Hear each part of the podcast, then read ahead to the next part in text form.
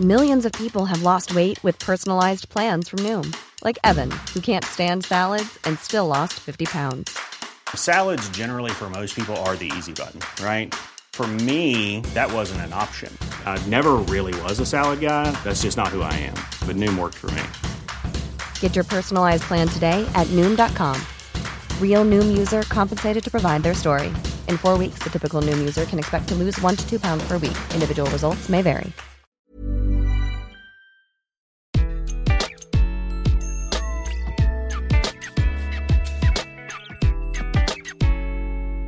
Bonjour, je suis Gaël Châtelain-Berry, bienvenue sur mon podcast Happy Work, le podcast qui va vous envoyer de bonnes ondes pour aller travailler.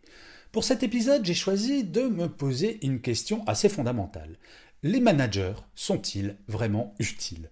Oui, ça peut sembler étrange venant de moi qui travaille sur les questions du management depuis des années, mais à force d'entendre parler d'entreprises libérées, d'alacratie, de tous ces systèmes où, soi-disant, on peut se passer de manager, je me suis dit, mais fondamentalement, est-ce que le métier qui a été le mien pendant plus de 20 ans était un vrai métier? En fait, dans un premier temps, il est important de bien séparer les choses. Il y a les petites entreprises de moins de 20 salariés où effectivement, ne pas avoir de manager, c'est facile, les décisions sont partagées et finalement c'est une joyeuse ambiance de boy scout potentiellement que l'on connaît dans certaines startups. Par contre, quand on commence à passer 20, 30, 50, 100 salariés, là ça devient plus compliqué. Et j'ai connu des entreprises, des anciennes startups qui disaient nous on n'a pas de manager et quand je les appelais ils disaient non, on n'a pas de manager, nous avons des team leaders. Euh, oui, enfin, team leader, c'est un autre mot pour manager en fait. Et il finissait par m'avouer, oui, vous avez raison, en fait, on a des managers. Mais alors peut-être que le problème n'est pas le management en tant que tel, mais peut-être que c'est le processus de décision.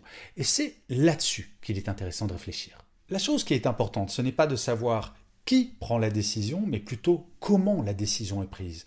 Effectivement, il faut se poser la question, la décision est-elle partagée?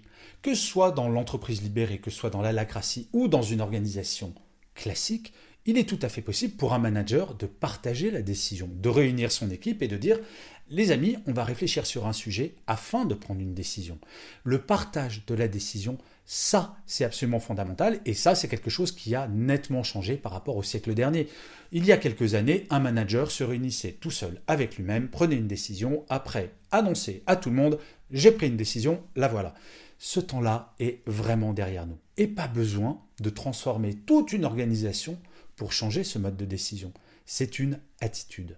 La deuxième question à se poser quand on parle de décision, c'est la décision est-elle assumée?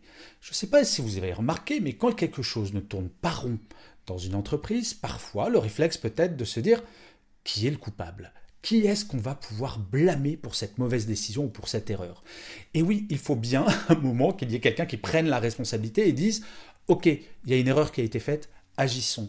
Si jamais il n'y a pas de manager, si jamais personne n'assume la décision, en cas d'erreur, en cas d'échec, ben, vous allez avoir tout le monde qui va se disperser, fuir et dire non, moi c'est pas moi qui ai pris la décision, c'est pas ma responsabilité, je ne l'assume pas, je ne vais donc pas gérer la suite.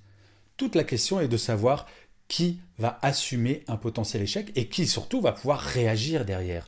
Alors on peut l'appeler manager, on peut l'appeler chef de projet, on peut l'appeler comme on veut.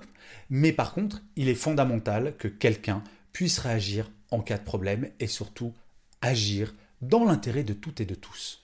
Ensuite, la troisième chose qui est importante de se demander, c'est une décision est-elle prise dans l'intérêt de toutes et de tous? Oui, dans l'ancien monde, comme on dit, donc on va dire au XXe siècle, allez, soyons gentils, dans l'ancien monde, parfois un manager pouvait prendre une décision dans son seul intérêt. Il est clair qu'aujourd'hui, toute décision concerne tout le monde et doit vraiment aller dans le sens de l'intérêt collectif. Il y a une demande extrêmement forte depuis quelques années sur le fait que oui, je fais partie d'un tout, mais je refuse de me sacrifier pour ce tout. Et le manager qui va prendre une décision, ou toute décision qui va être prise, doit être prise afin que ça serve l'intérêt collectif. Et on voit bien actuellement dans les entreprises l'impact que la pandémie a eu.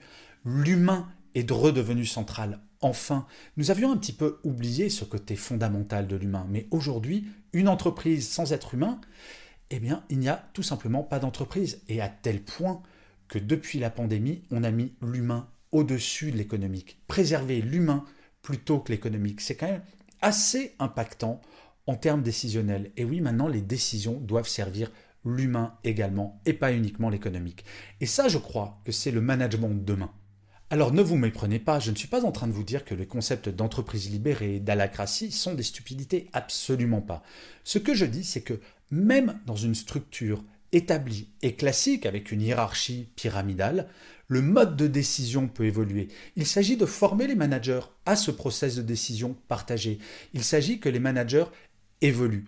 On peut très bien imaginer une structure standard, classique, et si vous voulez dire vieillotte, disons-le, vieillotte, et pour autant avoir des process de décision extrêmement modernes dans lesquels chacun et chacune va se sentir impliqué parce qu'il fera partie de la décision. Et pour répondre de façon définitive à la question que je posais en début de cet épisode, est-ce que nous avons besoin de managers? Est-ce que l'entreprise a besoin de managers? Vous l'aurez compris, la réponse est oui, un million de fois oui.